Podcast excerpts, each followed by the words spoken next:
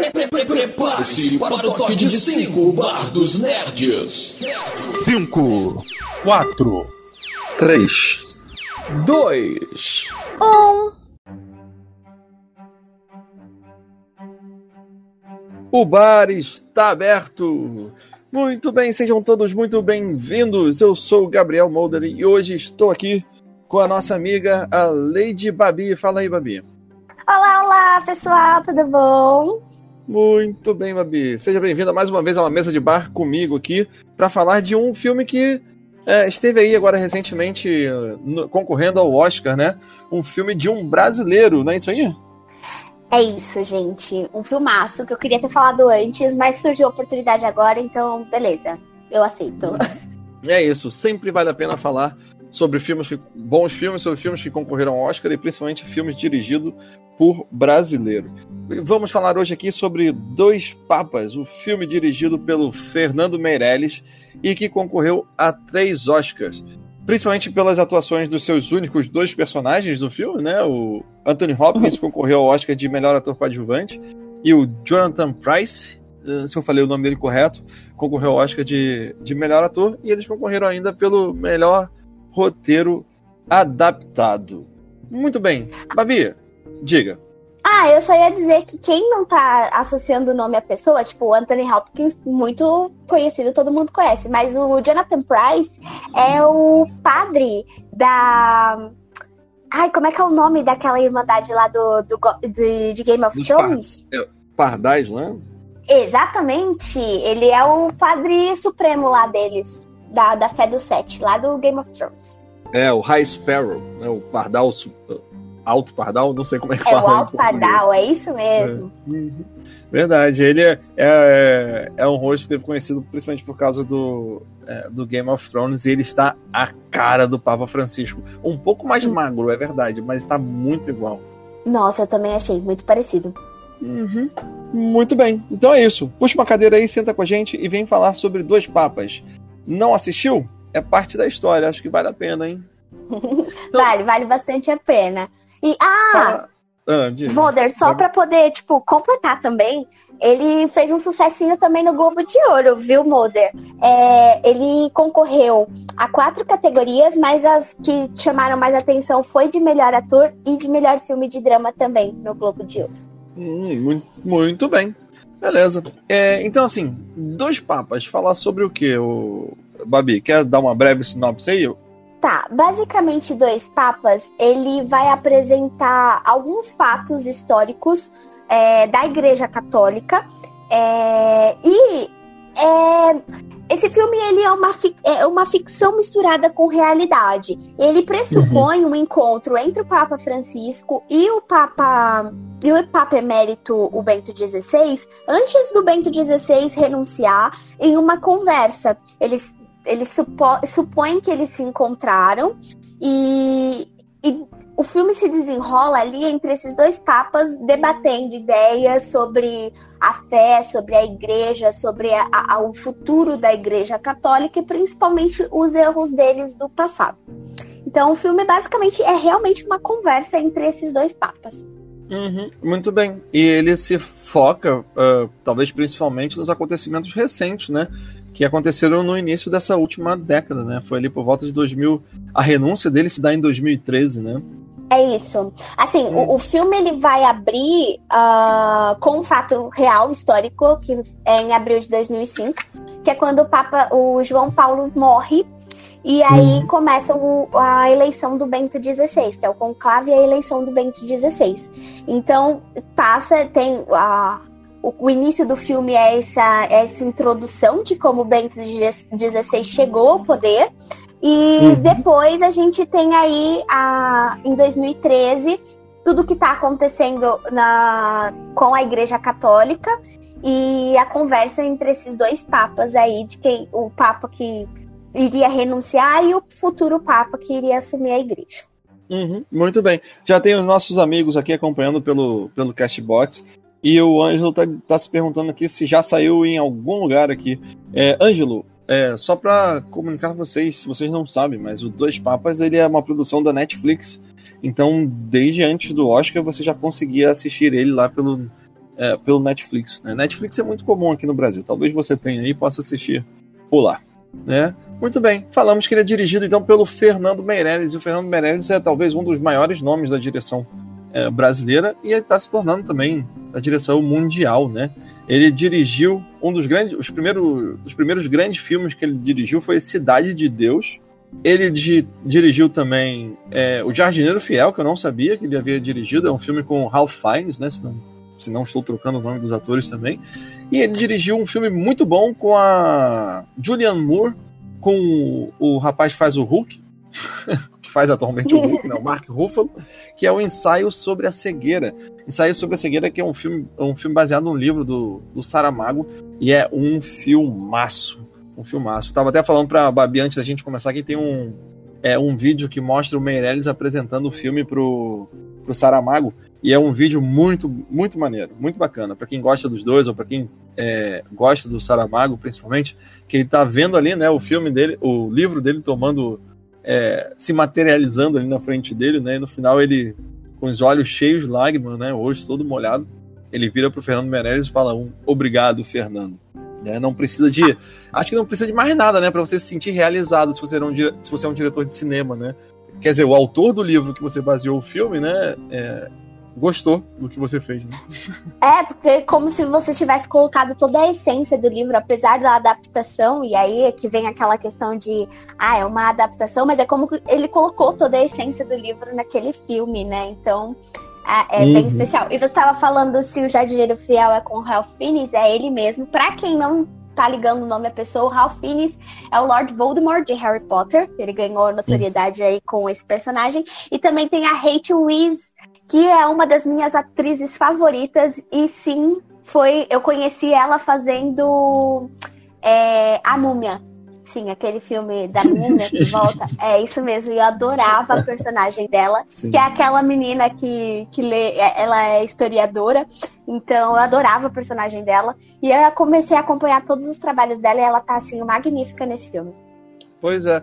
E uma coisa curiosa sobre o Fernando Meirelles é que eu procurei aqui na biblioteca aqui do, do bar, é, e que ele também dirigiu Boom, uma série infantil de 1989. É, a, a, essa série deu origem depois ao Castelo Boom, que ficou mais, mais famoso. Dessa ninguém sabia, né, Babi? Não, essa eu não sabia realmente. Eu tava até comentando com o o Mulder, que eu conheço muito de Castelo Ratimbum, porque eu gostava muito, né? Eu achava que, como Castelo Ratimbum é uma série derivada do Ratimbum, eu achei que era o mesmo diretor, que é o Camburger do, do Castelo Ratimbum. Mas achei bem legal.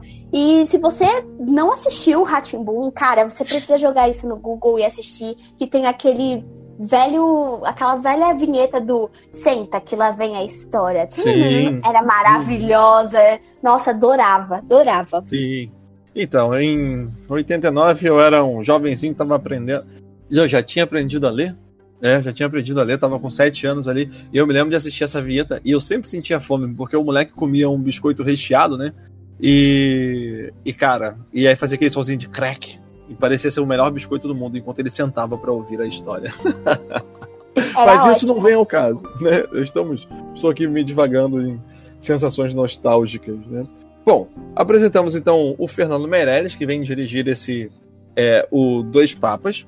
E esse filme conta então com dois grandes atores que já mencionamos é, Ampassan aqui, né, que é o Anthony Hopkins fazendo o Bento XVI e o Jonathan Price fazendo o Papa Francisco. Né.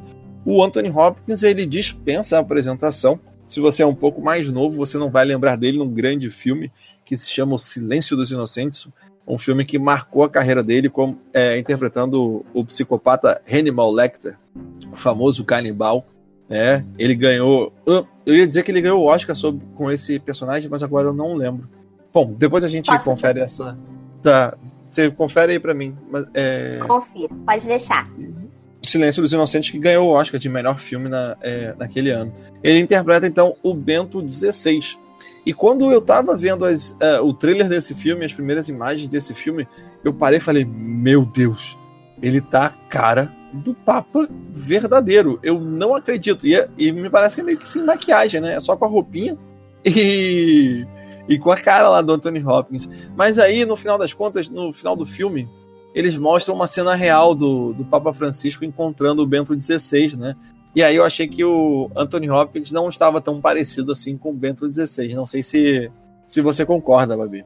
Ah, eu não achei que ele estava tão parecido assim. Assim, lembra bastante, mas eu achei que não tá tão parecido. É que uh, o Anthony Hopkins, ele é uma pessoa assim que ele tem uma presença muito forte, né? E ele tem uhum. um, um rosto muito pode, pode parecer meio ruim o que eu vou falar, mas ele tem um rosto muito ah, agradável, ele é muito simpático. E o, o Bento XVI, ele não tinha muito essa cara de ser simpático, não é? Eu, eu hum. sei, é um estereótipo que eu não devia colocar, mas sim, eu sempre. Já colocamos, né? Exatamente. E é curioso porque. E... É, é Só confirmando, porque... real... realmente uh, ele ganhou em 92 como melhor ator pelo Silêncio dos Inocentes do Oscar. Ah, então, tá vendo só? É, é um filme que é, vale a pena assistir. É, mas é curioso você falou que ele tem uma cara amável, mais amável que o, que o, o verdadeiro Bento XVI.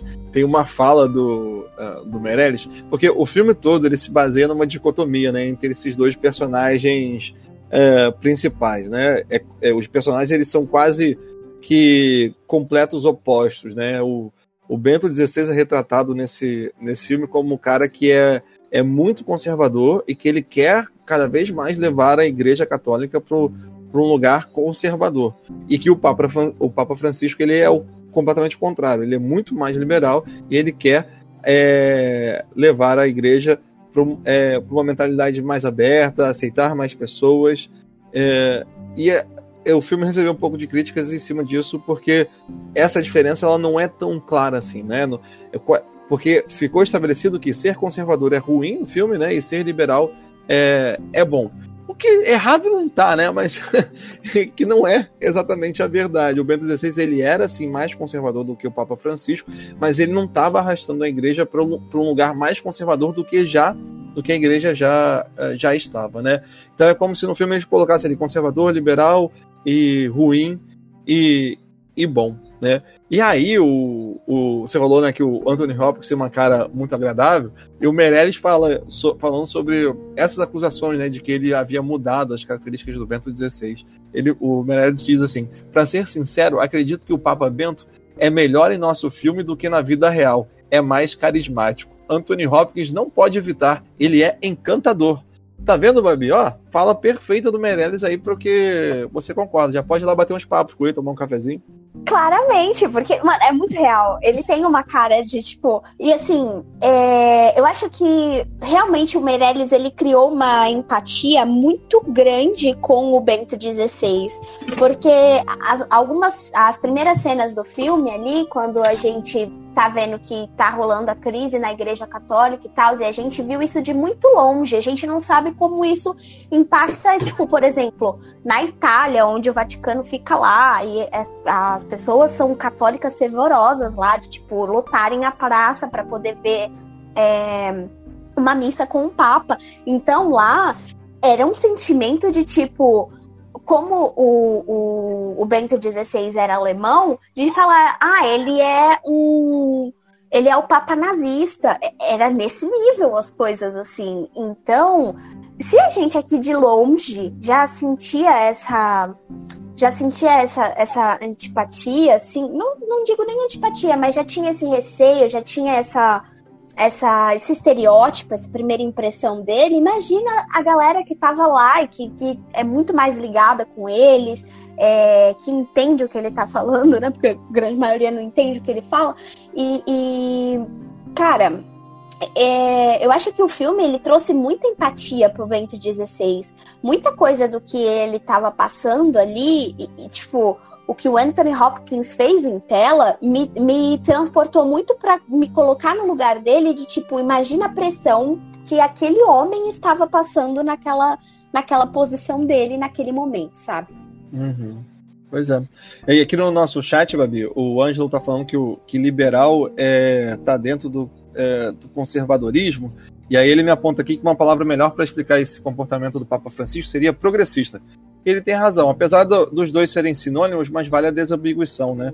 porque o liberal dentro do conservadorismo está mais ligado à questão política e a um plano econômico, digamos assim. Né? Então, para desamiguição aí fica como o Papa Francisco é mais progressista. Concorda, Babi? Ou, concorda, ou como eles gostavam de dizer, um pouco mais revolucionário, assim. Mas assim, a, na, na questão da dicotomia que você estava dizendo, uhum. é, eu concordo com você no, no sentido de que eu não acho que o filme vilanizou, vamos dizer assim, o Bento. Hum.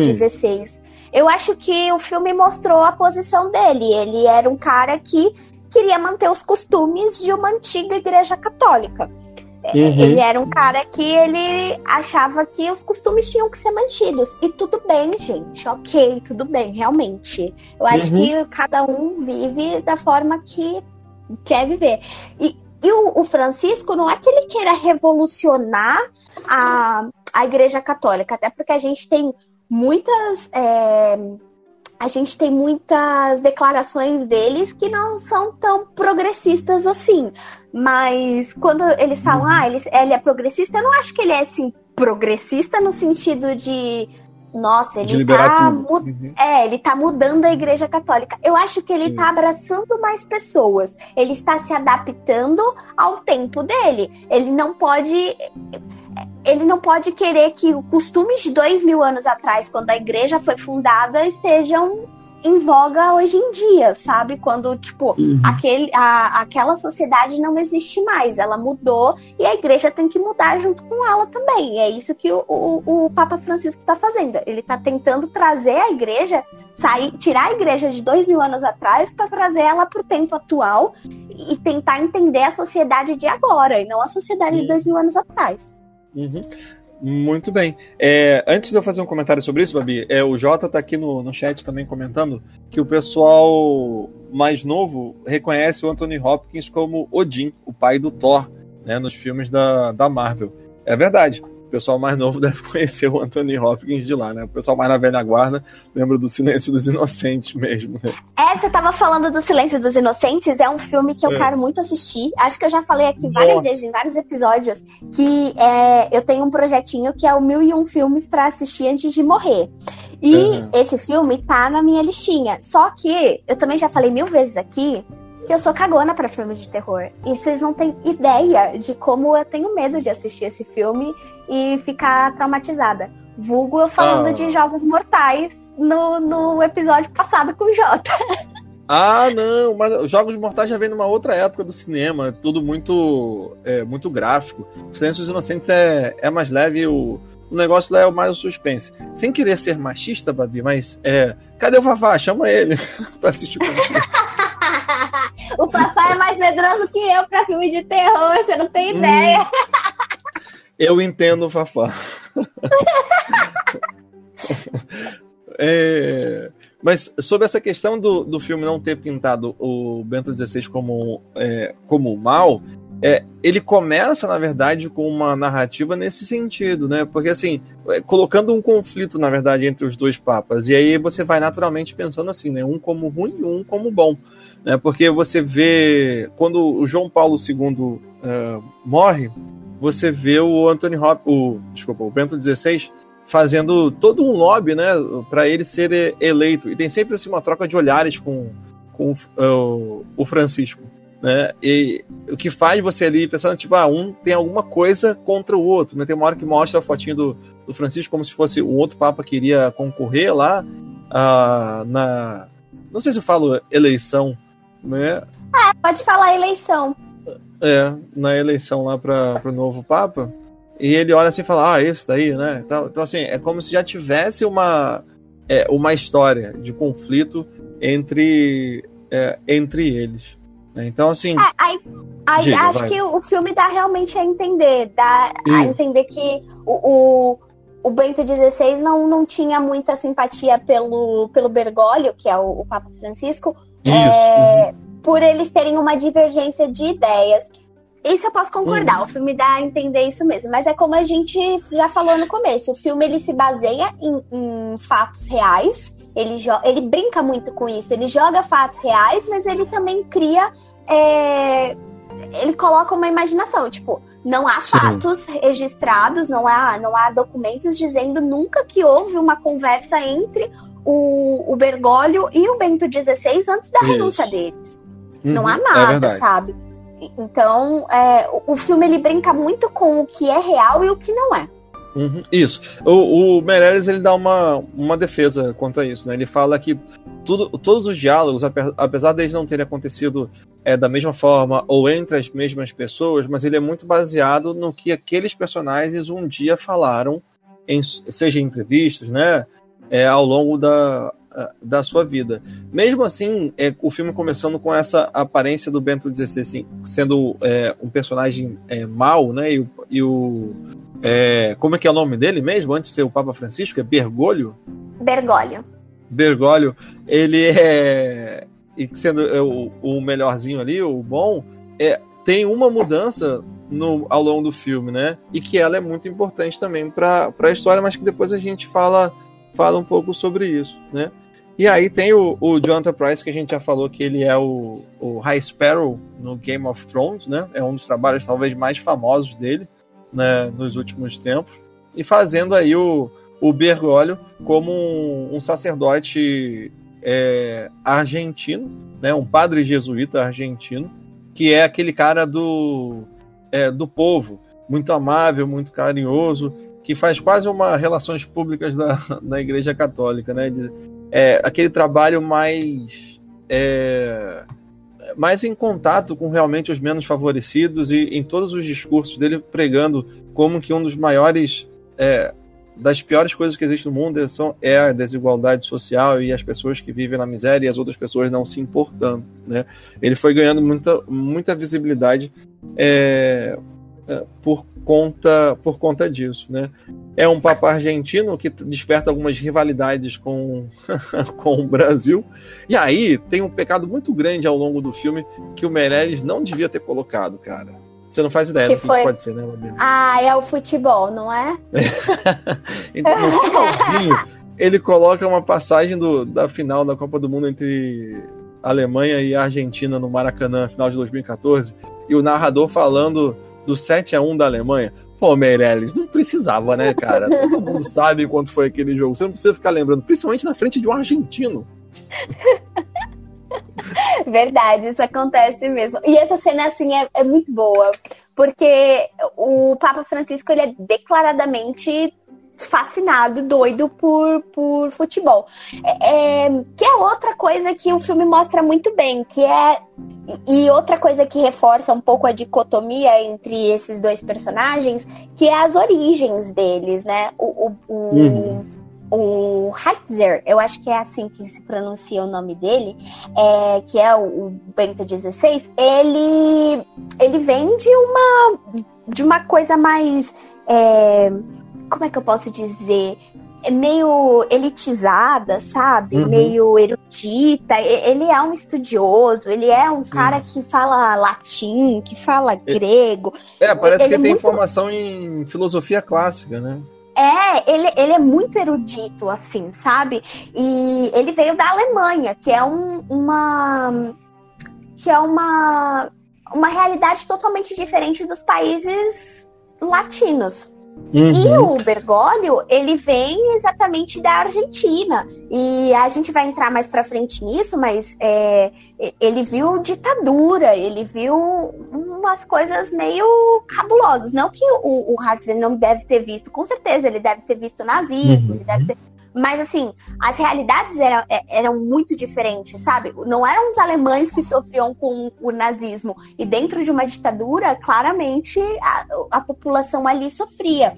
É, E principalmente o Francisco deve ter visto muito disso, porque ele era do dos subúrbios da, da Argentina. Então a gente vê muito essa dicotomia de, de criação também, de da onde que surgiram essas pessoas, e o que faz a gente entender também o pensamento delas. Tipo, Uhum. um, um cara que veio da erudição e que, que tá ali nos seus privilégios e tá ali, não, não vê não vê certas coisas na sociedade, com certeza ele vai, vai ter um pensamento mais de não, a gente tem que manter os costumes do jeito que são. Mas um cara que veio de um lugar onde, tipo, alguém morria porque não tinha comida, é, com certeza vai ter um pensamento um pouco mais questionador de que será que a gente tem que realmente manter todas as tradições ou a gente precisa se reinventar para poder permanecer vivo? Eu acho que uhum. também tem essa questão, né? Uhum, pois é. E essa é uma fala que você traz aqui, ela é muito interessante. Tem um, é, um livro de um, um. Agora eu esqueci o nome dele, mas ele é um rabino. E o nome do livro é Alma Imoral. Tem até uma peça de teatro que foi muito é, famosa, é um monólogo, a peça de teatro, e ele é muito interessante. E que é, um dos argumentos dele é falando sobre essa questão toda de, é, de tradição. E que é uma besteira a gente ficar se apoiando tanto na tradição, porque para ter existido uma tradição, é preciso que em algum momento alguém tenha sido um traidor. Alguém tenha rompido com alguma outra tradição e implantado é, uma nova. E aí é muito interessante esse tipo de, é, de pensamento, principalmente em relação a, a, esse filme, né? O quanto que a Igreja Católica estava engessada, e, e aí eles trazem ali uma informação de que estava perdendo né, o, é, os seguidores, os fiéis, é, e que era preciso dar uma atualizada, era preciso mudar um pouco é, o discurso para que as pessoas continuassem se sentindo aceitas pela, é, pela Igreja Católica, né? E uhum. aí eu te, tem um aspecto bem interessante no filme que ele se baseia em passagens da Bíblia, né? Para justificar a, é, o pensamento tanto de um quanto de é, de outro, né? E essa parte para quem é estudioso, para quem gosta de ler a Bíblia, acho que é bem bem bacana, né? De uma certa forma, parece que a postura toda do Papa Francisco seria uma postura mais como a gente conhece de um, é, de um Jesus Cristo, né? Porque ele dá atenção a realmente àqueles que são os necessitados, né? É, uhum. Bom, não, talvez eu esteja falando um monte de besteira também. Se eu estiver falando, eu não estou falando uh, por mal, veja bem, né? Mas é do uhum. pouco conhecimento que eu tenho sobre, sobre esse assunto. Babi, tem uma passagem que eu acho que é, que é muito importante no, é, no filme também, que é a parte de como que se escolhe um papa. Porque é, essa é uma parte que fica. É, que existe sempre a dúvida, né? De se era real ou se não era real. É, e quando João Paulo II ele veio a falecer, tem então o conclave, que eles vão decidir lá quem é o novo Papa. E aí tem a eleição. Mas é, me parece que a gente não sabe, não é do conhecimento público dos papas que participaram dessa, dessa eleição. Parece que anos mais tarde, é, acho que um pouco, talvez um pouco antes do, do Papa Francisco é, assumir, ou um pouco depois, é que se soube que naquela época o Papa Francisco já estava concorrendo e havia recebido a segunda maior quantidade de votos, né? Tinha sido é, posso falar vice-vencedor? É meio esquisito pensar nisso. Né? Acho que é, ele, ele podia ser um segundo candidato. Isso. Ele é né? é mais popularizinhos ali. Exatamente, né? E aí, assim, Mas, olha, eu fico me Diga. Só eu, eu, uma só, curiosidade. Só para eu pontuar, antes de você falar rapidinho, é porque eu fico me perguntando assim, é, é quem que é, é, como é que se decide quem que é importante o suficiente para ser um papa, né? Como é que se decide os candidatos né? Eles já são pré-definidos ou é todo mundo que foi chamado, todo mundo que é, ocupa um cargo importante da Igreja Católica em seu país é um candidato é, possível para ser um papa? Não, então. É, na verdade, o, o, quem pode votar são os cardeais. É, uhum. E os cardeais é que são os, os que podem ali é, fazer parte da, da, do conclave, de pode ser anunciado como. Como é que eu posso dizer? É, é, eles têm que. Eles têm que ter ali é, até 75 é, todo... anos, que é uma idade. Uhum. Que é uma idade ok para você poder ser papa. E ele, você tem que ser cardeal ali. Uhum. E você, você tá ali com, como cardeal. E ah, desculpa, é bispo. Você pode ser até bispo, que é um pouco antes. E quem vota são os cardeais. E esses cardeais, eles têm que ter menos de 80 anos para poder votar. E são todos os uhum. cardeais do mundo todo. Atualmente, a gente tem seis cardeais no Brasil que votam na, no conclave. E uhum. é engraçado porque, assim, o conclave antigamente, ali pelo ano de 1500, ele não era desse jeito. Na verdade, o conclave, ele era, ele era uma tradição onde o, o, a Igreja Católica e os representantes do povo que escolhiam quem é que, que, ia, que ia ser o novo Papa, né? E aí, assim, dava uma bagunça sem fim. E aí foi em 1509 que o Papa Nicolas II é que instituiu que a, a votação ia ser só com os cardeais. E aí o que acontece? Ah, quando um papa morre, o colégio, que hoje tem 135 eleitores que podem votar com menos de 80 anos, eles se juntam ali no Vaticano, eles fecham mesmo as portas, no filme eles mostram trancando e tal, realmente eles se trancam lá para poder conversar, para poder votar. Na verdade, não sei se eles conversam, né? Eles dizem que eles vão ouvir a voz de Deus ali. E aí eles votam e a, ele tem que ter dois terços do, do eleitorado para poder ser considerado o, o para ser considerado votante, né? E uhum. tem que ser de forma sigilosa. Ninguém pode dizer é, em quem que vai votar.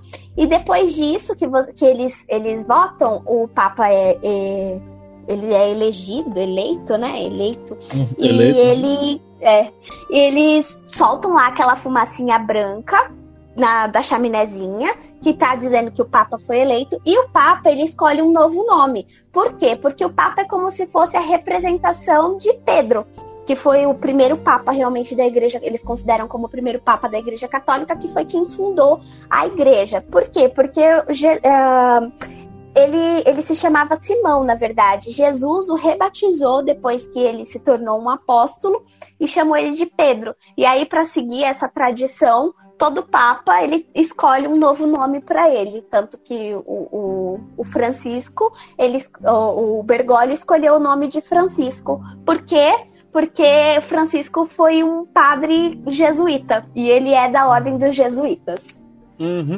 É, curioso essa questão do nome Francisco, porque no filme, né, é, em vários momentos eles dão, é, jogam esse nome, né, como se fosse justificando a escolha do Bergoglio pelo nome Francisco é, depois.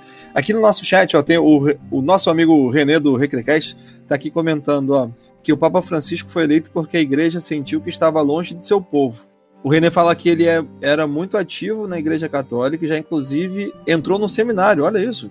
E foi visível quando a igreja precisava de uma mente nova, pensamentos não tão tradicionais. Aí, René, olha, ele também me corrigiu aqui. O Francisco não era jesuíta, ele foi fundador das ordens dos franciscanos. Muito obrigada, ah. viu, René? Muito bem. Então, com essa deixa, chegou a hora da gente anunciar a galera que está é, que tá sempre aqui ouvindo ao vivo o nosso programa no Cashbox. Eu gostaria de lembrar você que estamos aqui ao vivo toda segunda e quarta-feira, a partir das 22 horas. É... Se você perdeu algum episódio, você pode ir direto no nosso site no www.bardosnerds.com e ouvir o episódio lá, ou seguir o nosso feed e ouvir a gente pelo é, o seu agregador de podcasts é, preferido. Atualmente o Bar do Nerds eu acho que já está em todas as mídias que divulgam podcast, incluindo Spotify. Muito bem. Então, se a vinheta está engatilhada, ô geladeira, eu queria dar o nosso boa noite especial para Jéssica. O nome dela é Jéssica. Eu já falei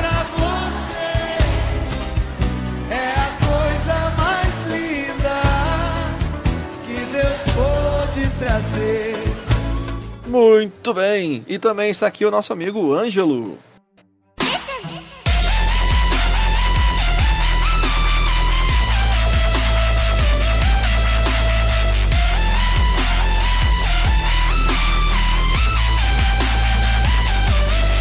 Muito bem, e boa noite também para o nosso amigo Renê do Recrecast. Fala galera, eu sou Renê do Vale e estamos começando mais um Recrecast,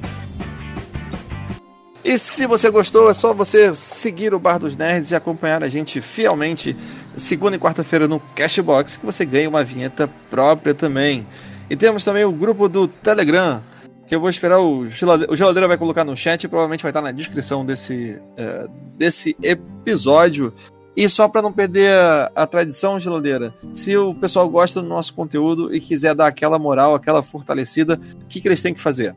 Olha o jabá. Você curte o Bar dos Nerds? Que tal se tornar nosso padrinho? Agora nós temos Olha uma caixinha e a partir de um real, que nem dói no seu bolso, você ajuda a manter o bar aberto. Basta acessar padrim.com.br barra Bar dos Nerds, repetindo padrim com M de Maria.com.br barra Bar dos Nerds e você escolhe o valor e joga as moedinhas pro nosso barman. Então galera, acesse agora e seja um padrinho do bar você também. É isso aí galera. Olha o jabá. Muito bem. Bom, então é isso. O filme ele faz aí uma mistura de fatos reais com, uh, com fictícios, né? E é, o principal deles é que não houve esse encontro do Bento XVI com o Papa Francisco. Não é como se os dois fossem virassem dois camaradas depois de uma noite de música e bebedeira no na, na residência de verão, né? É mas a gente sabe, inclusive a carta que ele teria mandado para o Vaticano querendo se é, aposentar, é, pelo que eu pude pesquisar aqui, as coisas não são feitas dessa forma. Ele não manda pelo correio. Me parece que ele manda uma comunicação oficial direto para o uh, Vaticano. Pelo que entendi, como se fosse uma embaixada do, que o Vaticano teria em cada, em cada país, talvez uma matriz dentro de uma igreja é, ou algo assim. E que é comum quando os padres fazem, os padres ou os cardeais é, aí a terminação correta eu não, não sei especificamente, né? Mas quando chega a 75 anos, que normalmente há essa aposentadoria, né? E que na verdade é a igreja que decide se você vai se, se aposentar ou não. Então, de uma certa forma, uma apresentação formal do, é, do Bergoglio quando chegou aos 75 anos era necessária para ele é, é, porque era a idade normal de se aposentar. E ele completou 75 anos um ano antes de ser eleito, um ano antes da renúncia do Bento é, e... XVI. E assim, diferente de como o filme mostra, parece que ele tá, ele tá renunciando porque ele não ouve mais a voz de Deus ou algo assim, ele tá questionando a fé dele. E não foi bem assim, é como o, o Mulder estava falando. Eles são obrigados a apresentar uma carta de renúncia quando eles têm 75 anos. Que é como se uhum. fosse, tipo, hora de descansar. E, e foi por isso que ele mandou a carta. E não como o filme mostra, porque rola toda uma comoção, uma galera fica uhum. meio triste. Como assim isso. você vai se renunciar? E que o Bento XVI não quer deixar ele renunciar porque seria um atestado de que ele não concorda com é, a atual condução da Igreja Católica feita por ele. Então, em meio uhum. a todos esses escândalos, isso seria mais uma imagem negativa que viria para a Igreja Católica. Então, assim, isso não aconteceu, pelo menos dessa forma como se é, se conhece, né? E o que que levou, Babi? O que, que a gente pode falar do que, que levou à renúncia do Bento XVI? Porque foi tipo a segunda vez na história que isso aconteceu, né? Foi, foi a segunda vez. Foi, exatamente. É... O que aconteceu? Na... O Bento XVI ele disse que ele tinha que se retirar porque faltava forças para ele poder fazer a frente aí dos desafios da Igreja Católica. Foi o que ele discursou em fevereiro de 2013, quando ele renunciou. Mas uhum. o que uhum. acontece é que a Igreja Católica ela estava num contexto extremamente difícil. É, nessa, em 2012 estourou um, um, escândalo, um dos maiores escândalos aí do catolicismo, que é chamado de Vatleaks, que foi uma série de documentos secretos que vazaram para a imprensa e trouxeram a público aí informações sobre corrupção, chantagem, escândalos sexuais dentro da Igreja Católica. Foi aquela época onde a gente ouvia muito caso de é, uh, padres que molestavam jovens seminaristas. Uhum. Foi uma, um, um foi um, um, período bem nebuloso ali para a Igreja Católica e principalmente dentro do Banco do Vaticano que estava rolando aí, ó, lavagem de dinheiro, corrupção, era uma coisa feia e louca.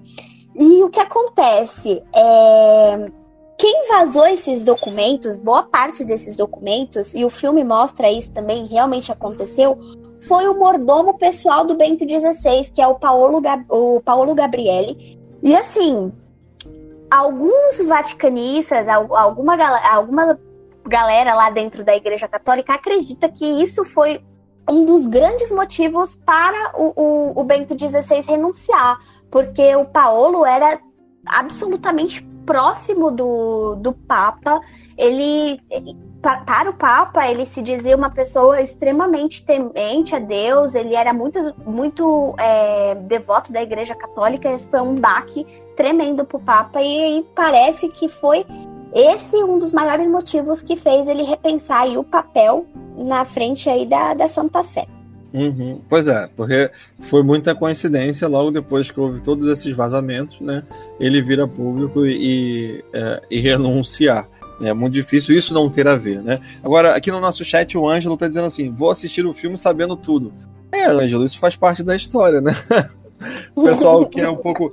Que é um, você ainda é novo, né? Mas o pessoal que é um pouco mais velho viu isso acontecendo ao vivo, na TV, essas coisas todas, né? Então, assim, de uma certa forma, não há muita novidade que o filme traz, né?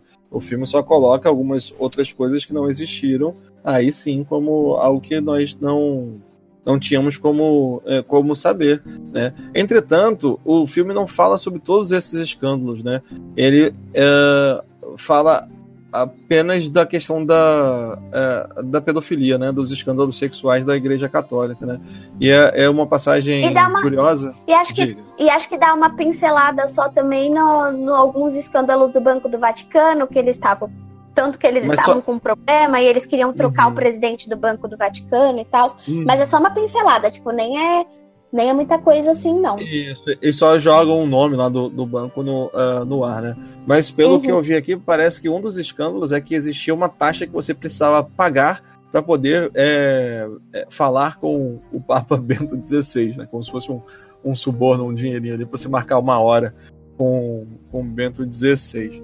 É, então, assim, há certas ligações com o Papa, e a questão dos escândalos sexuais é que o, o Papa teria né, dito para a igreja abafar, não revelar. Né? E essa é uma parte curiosa do filme, porque o, o Bento diz que é, o Papa, então, que estava envolvido, ele havia pedido perdão. Então, eles pegaram ele e mudaram de cidade, entendendo que se você pede perdão é porque você está realmente arrependido, Deus te perdoa e você segue em frente e não repete os mesmos erros, né?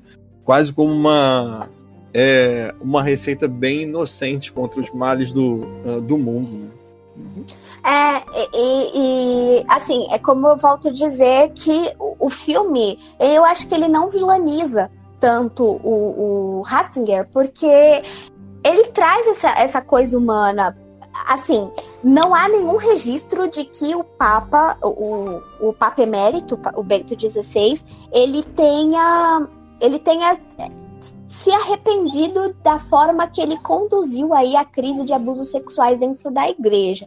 Mas uhum. o filme, ele humaniza muito ele, ele dá a entender de que ele, ele realmente achou é. que ele errou, porque o que uhum. acontece uhum. é que eles, como o Gabriel falou, eles mudavam de igreja e simplesmente não havia é, a denúncia, tipo, ninguém sabia do que estava acontecendo. Eles descobriam sobre o, os casos de padres abusando de, de garotos dentro da, das igrejas, dentro dos seminários, eles simplesmente mudavam eles de paróquia e simplesmente não, não, não davam nenhum.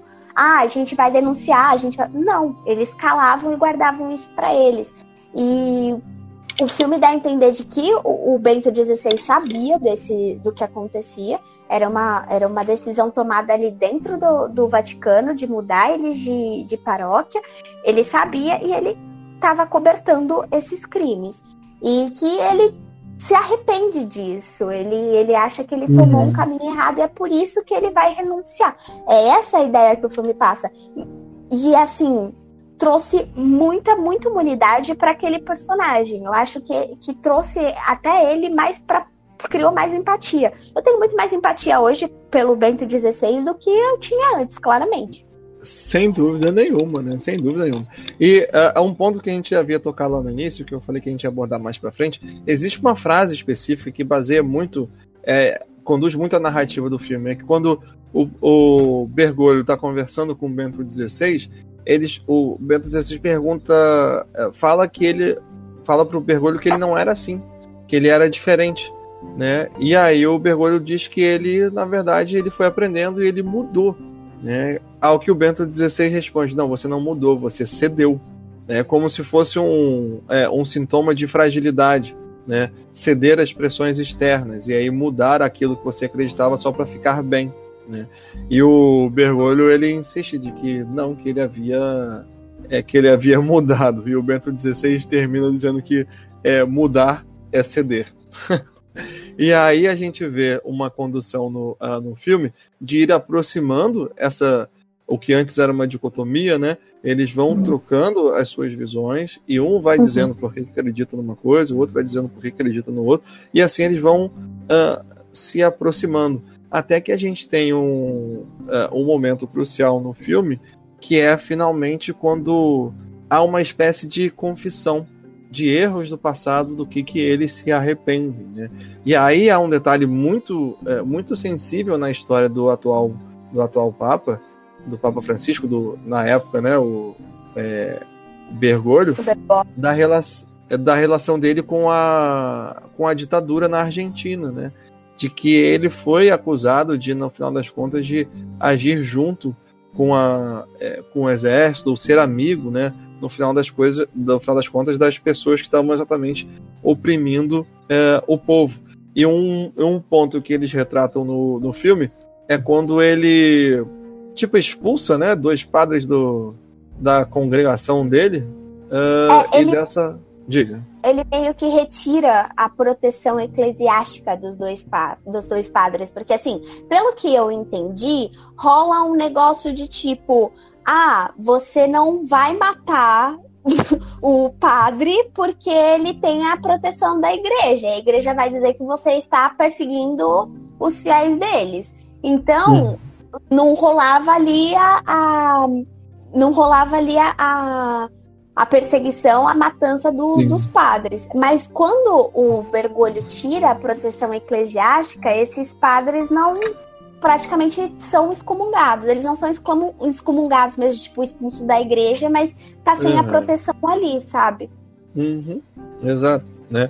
E que na época da, da, ditadura, assim como aconteceu aqui no Brasil também, né? Você estar próximo dos mais necessitados, você tá ali ajudando, era quase como um. Havia um medo de que aquilo viraria um movimento e viraria, viraria uma espécie de, é, de resistência contra o. É, contra o, o governo da, da época, né? contra o regime da, da época. Né? E aí esses padres são presos, são torturados, e esse é um dos grandes traumas na história do, uh, do Francisco. Essa parte, pelo que eu pude entender, Babi, aconteceu de verdade, né? E que vira e Sim. mexe, ele é muito criticado na Argentina por conta dessa participação esquisita na ditadura. O filme tenta levar isso para um outro lado, né? Tenta mudar uma uma posição, tenta mostrar uma posição mais pessoal em relação àquilo. Ele viu que as atrocidades estavam acontecendo e ele tentou de alguma forma minimizar os danos que, é, que o exército, né, que o regime estava estava é, produzindo naquela sociedade, né, da forma de ter um determinado diálogo para então conseguir proteger mais pessoas do que ele conseguiria se não tivesse nenhum tipo de, é, de diálogo, né? E assim, lembrando que essas acusações, elas são bem recentes contra o Bergoglio, né? É, as acusações, elas vieram à tona em 2010, o jornal argentino Página 12, que publicou uma reportagem já acusando ele de ter colaborado com as autoridades da época para prender hum. supostos, como que a gente pode dizer, infratores políticos. É. e o Bergoglio, ele tem um, um, livro autobiográfico que se chama O Jesuíta, que também foi publicado em 2010, e aí nesse livro ele diz o seguinte, abre aspas, fiz o que pude com a idade que tinha e com os poucos relacionamentos que tive para, depender, para defender as pessoas sequestradas, fecha aspas. Então, o que ele quis dizer, eu acho que o que o Meirelles fez foi exatamente como era o próprio Francisco na, no filme ele que estava contando o que aconteceu, eu acho que ele quis dar essa visão de que naquela época, com aquela idade, era o que ele podia fazer. E assim, ele. O filme dá a entender, e lembrando que o filme ele é parte ficção ali, o filme dá a entender de que o Bergoglio se, se se juntou com essas pessoas com o objetivo de proteger as pessoas que estavam sendo sequestradas, que estavam sendo levadas e que o regime diziam que eram é, que eram ah, como é que a gente pode falar rebeldes, vamos dizer assim. Uhum. Pois é, exatamente, né? A gente não sabe exatamente o, o, qual que era a real intenção dele, mas a gente sabe que a Igreja Católica em qualquer lugar do mundo tem sempre um, pa um papel fundamental em é, minimizar de, de, uma certa forma as desigualdades sociais. Ou no, no, quer dizer, no final das contas, eles fazem um trabalho muito importante de caridade, né? E aqui no Brasil também a Igreja Católica teve um papel muito importante na época da ditadura de abrigar pessoas, né? De tentar é, salvar pessoas da é da tortura ou da, ou da prisão. Então, é, é uma história que, bom, os argentinos devem entender melhor sobre o que, que acusam ele exatamente do, da participação dele na, é, na ditadura ou não, né? E aí, ali nessa conversa, então, o Bento XVI vai conceder o perdão para ele como se estivesse ali num confessionário, né? E, é, diga. É, exatamente. E eu acho que, assim, essa parte é muito bonita porque a gente vê como o respeito é mútuo, de tipo, dois homens que tiveram os seus erros e que, pelo menos o filme dá a entender isso. Volto a dizer, o filme dá a entender isso, de que são dois homens que tiveram seus erros, entenderam aonde erraram, se uhum, arrependeram uhum. e estão tentando agora transformar isso o melhor possível. Um achando Sim. que tem que renunciar e, e dar lugar e dar espaço a outro que tem uma imagem muito melhor, parece que tem uma, um braço muito mais firme para aguentar tudo aquilo. E é como se ele estivesse dando uma resposta. Sabe quando uma empresa faz um, um, negócio muito ruim e aí a assessoria de imprensa vai lá e tenta uhum. arrumar?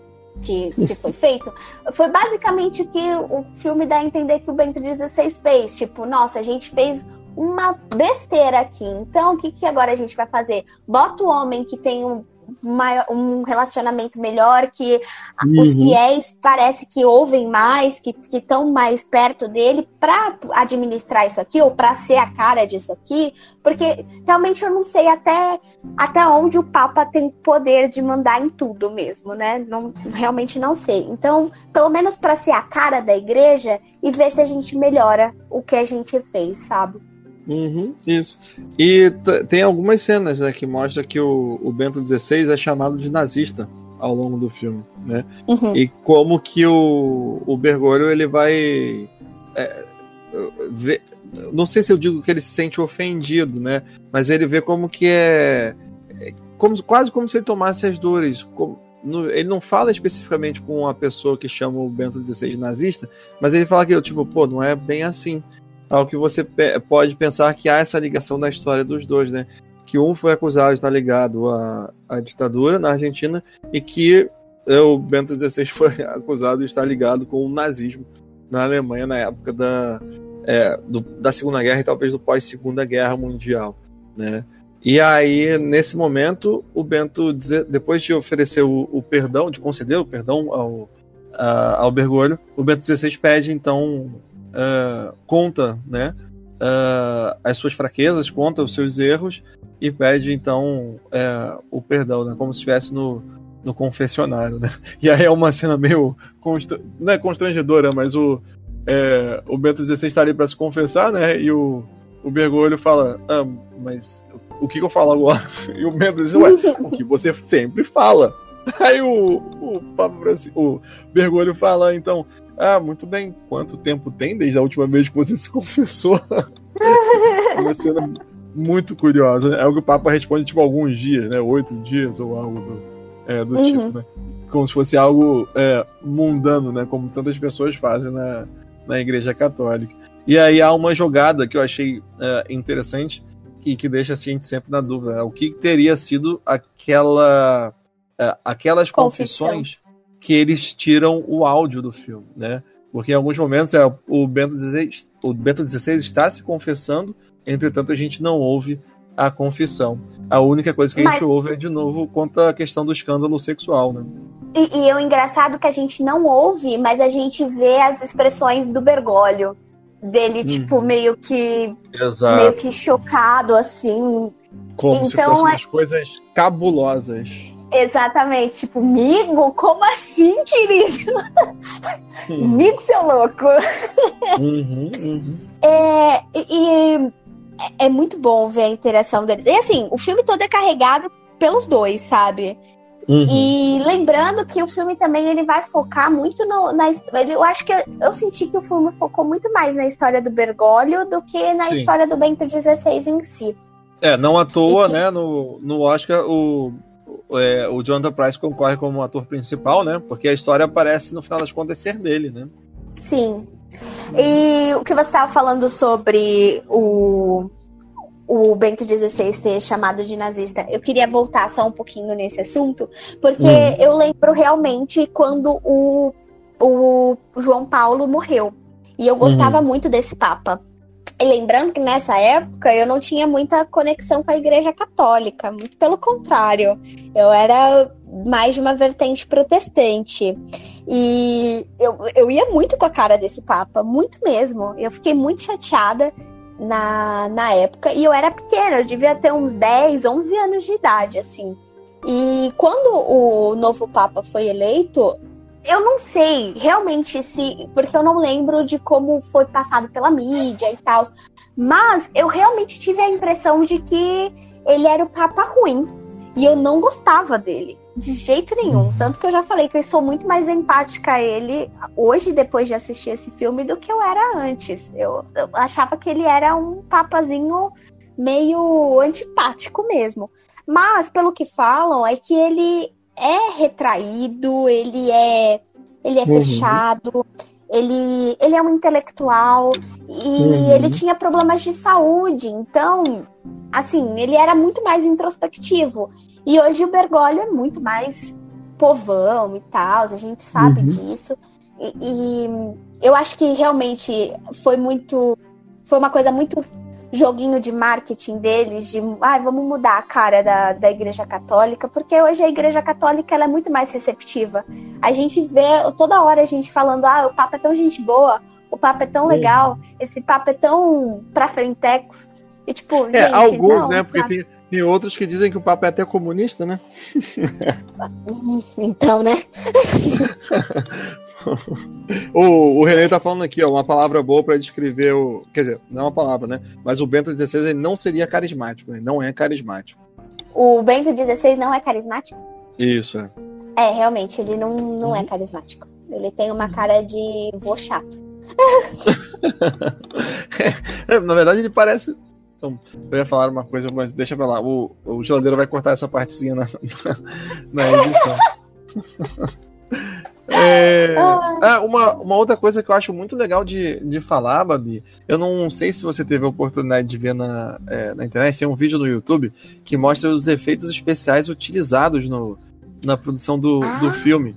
Porque todas vi. aquelas as filmagens dentro daqueles lugares que a gente acha. Bom, que eu achei assim, maravilhoso, né? Com a, aquela capela com os afrescos. É, aquilo tudo. Tudo não. Parte daquilo é efeito visual. Na verdade, aquilo foi montado em um, é, um cenário que não é um cenário que não tem teto, né? Então passa um filtro do efeito, mostra no vídeo, né? O make off é, passando o filtro do efeito especial e preenchendo todos aqueles espaços para mostrar que para fingir que não é um cenário, para fingir que você tá ali dentro mesmo do é, Da capela, dos lugares. Exato. Né? Até aquela cena que mostra os caras colocando a, a chaminé pra sair a fumaça preta ou a fumaça branca, aquilo foi feito com. Quer dizer, os caras são reais, mas o fundo todo né, é feito com.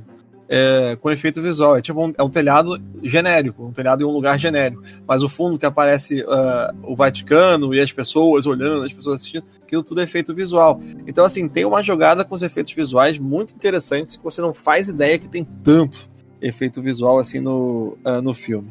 É, o René tá aqui falando que é proibido filmar dentro da capela e em outros locais do Vaticano. Mas assim, é, eu acho que também seria extremamente. Eles seriam extremamente. Eles iriam negar se pedissem para filmar no Vaticano, certeza. Uhum. O filme não, não foi bem aceito pela Igreja Católica. E eu não entendi muito bem o porquê. Será que é porque remexe num, num passado recente que É. eles não querem mexer? Pode ser. Mas Cara, eu acho que foi um filme muito sensível, foi um filme muito delicado, foi um filme muito humano, com todos Uhum. com os dois personagens ali. Ah, e outra coisa que a gente precisa lembrar é que dois papas, por quê? Porque nós temos dois papas. O Bento XVI, por mais que ele renuncie, ele não deixa de ser papa. Ele é chamado de papa emérito, que é o papa que estava no poder e não está mais. É, Porque É por quando você aceita, é, aceita o papado, é uma decisão até a morte, né? Você só sairia de lá é, quando morresse. Exatamente. Uhum. E eu acho que o filme foi muito sensível, muito delicado com, com os papas. Eu acho que ele tocou aonde ele tinha que tocar. Ele humanizou, porque assim, como a gente falou, nossa, o Bento, o, o Bento era o, o nazista, e acho que hoje muita gente tem uma visão um pouco mais humana dele, de um ser humano Sim. que tem, o seu, tem suas particularidades, que pode não ser tão carismático quanto é o, o Francisco hoje, mas que ele, que ele fez o que ele achou que ele deveria fazer, e a gente tem que entender algumas razões dele dele e, e o Francisco que a gente acha que é um papa super da hora, super gente boa, que ele também teve os erros dele morais, que são questionáveis, sim, mas que isso não diminui assim as pessoas que eles são. É, eu eu acho que é um bom filme e se você gosta assim de debate de debate ideológico, de debate de ideias, de, de pessoas discutindo pontos de vista diferentes. Eu acho que esse é o filme. Ah, Lembrando que é um filme muito parado, não é? É. Não é? É assim, na verdade eu, eu achei a narrativa ela bem devagar, bem lenta, em alguns momentos quase monótonos. Entretanto, é um filme que vale a pena de, de assistir sim. É, a gente tem dois, é, dois atores excelentes, a atuação deles é, é fantástica. A gente, é, existem alguns alívios cômicos né, ao longo do, é, do filme, como o Bergoglio tentando fazer o Bento XVI assinar o, a carta dele de, de aposentadoria, né? Ele carrega aquele papelzinho pra cima e pra baixo. Toda hora que ele acha que eles estão se dando bem, o Bergoglio vai lá e empurra a cartinha com uma canetinha pro, pro Bento XVI assinar e o Bento XVI é, foge ali. Em outros aspectos, ele é, a atuação faz toda a diferença, assim como o trabalho da direção, né? Mas eu não sei se você sentiu mesmo, Babi, mas naquelas cenas quando eles têm que interagir, interagir tipo socialmente, como acontece na residência de verão é, do Papa, é, há um, um constrangimento latente ali, né? Você sente assim que os dois estão muito desconfortáveis, aquela situação toda é muito desconfortável, né? Que Uhum. nenhum dos dois faz ideia de como interagir ali.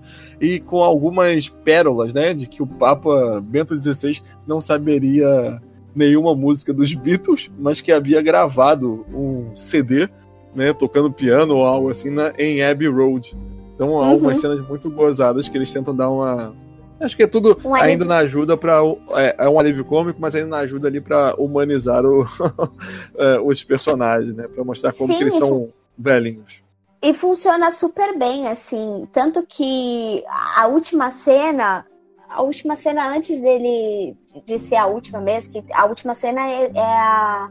É o conclave e a eleição do, do Francisco, né? Mas a última Uhum. cena assim, de interação entre o Bento XVI e o, o Francisco é muito bonita, dos dois a- é, juntos ali, quando eles assistem a partida de futebol. Nossa, é, é maravilhosa. É maravilhosa mesmo. Aliás, eu acho que é a última, última cena mesmo, porque o Francisco já é papa nessa cena, né? Isso, É, essa cena essa já é a cena- cena do, dos créditos, né? Quando vai aparecendo as letrinhas, os créditos, aí vai mostrando eles assistindo ali o, é, o futebol. Verdade, verdade. E essa cena, assim, é, é maravilhosa, porque, cara, a interação deles é, é muito boa. É, Diz Uhum. que, ele, que, o- que o Mulder falou, o começo da interação desses dois, socialmente e tal, eles estão desconfortáveis, eles não sabem como se, se tratar e tal, principalmente com as divergências ideológicas deles, mas no final, cara, Uhum, eles parecem dois amigos, sabe? Tipo, Exato. beleza, olha só, vamos aqui assistir um futebol de boaça. É, é, é muito bom, assim. Eu, eu fiquei impressionada com o trabalho do Meirelles e digo mais uma É vez, isso. foi delicado, foi de bom tom, foi incrível. É, você tem razão, porque toda essa construção do relacionamento dos dois é- vai evoluindo, né? Sai do constrangimento para um momento tenso em que eles têm que falar sobre suas feridas e depois estão os dois ali é, bem, né, comemorando como aí dois amigos realmente, né? É muito É tipo realmente. respeito. Rola um respeito mútuo até, né? É, é Uhum. muito bom Uhum. de ver. É isso. É, queres dizer mais alguma coisa sobre esse filme, Dois Papas, ou acha que tá bom? Gente, só dei uma chance, é paradinho, mas é muito bom. Eu acho que vai fazer vocês pensarem muita coisa, principalmente se vocês pegarem ali também ah, jornais da época para ler as notícias. É, Tem muita coisa na internet, vocês conseguem achar. Se vocês pegarem depois isso e embasarem, eu acho que vai, vocês vão entender muita coisa ali do filme e vale a pena, vale muito a pena para entender uma, uma instituição social que é muito importante ainda hoje e era dois mil anos atrás, ainda é hoje, tem uma potência gigantesca, então vale muito a pena assistir, deem uma chance. Uhum. É isso. Então, Babi, muito obrigado por você ter estado mais uma vez aqui comigo nessa mesa de bar. Espero que tenhamos outras e, quem sabe, aí fazendo uma, uma listinha que surpresa que o pessoal vai acompanhar mais pra frente, não é mesmo? Ah, por favor. Ah, o Moder, o Ângelo Diga. tá dizendo que antes do programa terminar, ele gostaria de fazer um pedido. Ah, o Ângelo já tem Diga. idade suficiente pra gente dar voz a ele?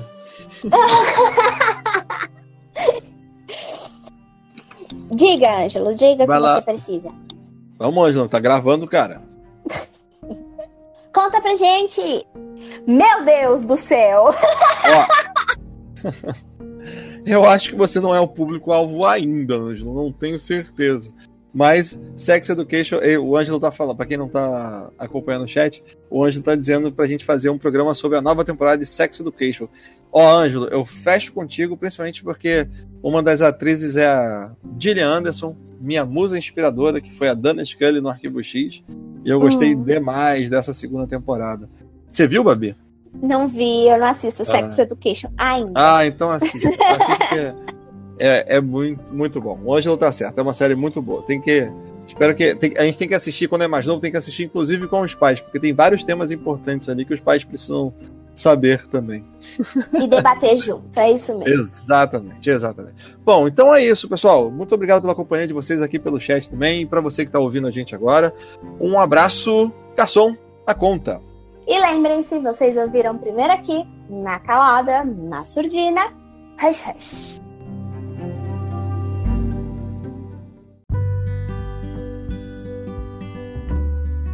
Muito bem. Ó, tá né? faltando Misa pra poder fazer esse hash comigo, né? Eu- Ficando solitária. Então, o Geladeira já cansou de dizer pra ele, pra ele gravar isso, que ele solta na vinheta no final, né? Que aí você não precisa nem se sentir sozinho. Pois é, Ângelo, falta o sussurro, porque ele que fala a parte alta e o Rush Rush fala sussurrando, mas ele não, não tá pra fazer aqui comigo. Vou Pô, falar pra ele gravar pra gente fazer. Eu, eu. Babi, eu, esque- eu esqueci de falar sobre uma piadinha que ele solta no filme que é muito engraçado, né? Que é o. Putz, agora não vou saber contar. Como que era a mesma questão do cigarro, você lembra? Que parece que os Ai. padres não podem fumar, não é? E aí um padre foi conversar com, com o cardeal se ele podia é, rezar depois de, de fumar, é isso? Meu Deus, não sei. Ah, puta, eu não acredito, eu esqueci a piada, mas era uma piada bem, bem engraçada. E eu me lembro também uma coisa que me marcou muito no filme, eles estão sempre falando que o, o Bento XVI não conseguia mais ouvir Deus, né? Que ele teria perdido esse contato. Sim. E- uhum. E que ele rezava, mas ele não recebia a resposta, né? E eu me lembro de uma, fase, uma frase do daí do verdadeiro Fox Mulder né, no Arquivo X, que ele, ele diz o seguinte no episódio do Arquivo X, que ele fala que quando você fala com Deus, isso se chama oração. Só que quando Deus fala com você, isso se chama esquizofrenia. Ai, nossa, mas agora eu fiquei curiosa, porque eu, eu lembro que tem realmente essa citação, mas eu não lembro como é a piadinha. Do cigarro, né? Pois é, cara. Putz, tava na Uhum. ponta da língua, mas aí quando eu fui organizar o pensamento pra contar, eu perdi toda a graça da, é, da Da história. Bom, eu não- piada. É, eu não sou um bom contador de, é, de piada mesmo. Então, assiste lá, Ângelo, o filme que você vai ver a piada e depois conta pra gente aqui. Ô, ô Mulder, mas dando um spoilerzinho, qual é aquela lista que a gente quer fazer mesmo sobre o que, que a gente quer falar? A lista que a gente vai falar? Bom, é uma daquelas famosas. Não é bem um top 10, né? Mas é uma daquelas famosas listas que a gente reúne os melhores sobre um determinado assunto, umas indicações sobre um determinado assunto. Não é isso? Qual? É, é daquele. E qual é o assunto? Nós vamos falar sobre os melhores